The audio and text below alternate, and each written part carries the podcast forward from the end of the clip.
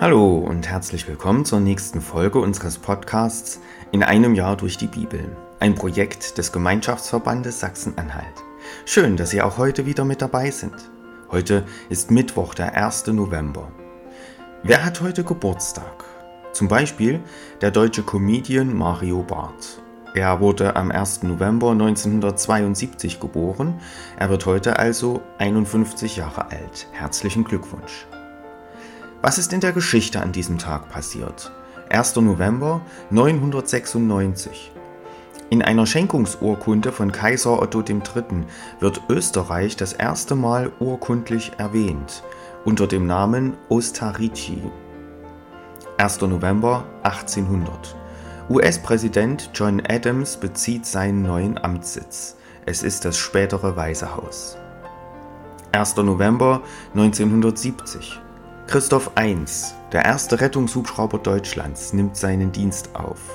Und 1. November 1975. Mithilfe von Bergsteigerausrüstung brechen in der Nacht zum 2. November Einbrecher in die alte Domschatzkammer des Kölner Doms ein und stehlen wertvolle Monstranzen und Kreuze. Die Täter können später verhaftet werden, einen Teil der Beute haben sie aber einschmelzen lassen. Ich lese uns die Losung für den heutigen Tag vor.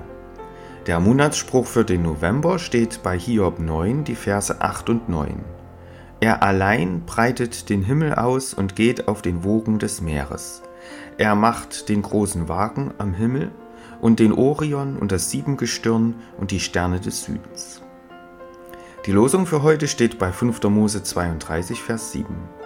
Gedenke der vorigen Zeiten und hab Acht auf die Jahre von Geschlecht zu Geschlecht. Frage deinen Vater, der wird dir's verkünden, deine Ältesten, die werden dir's sagen.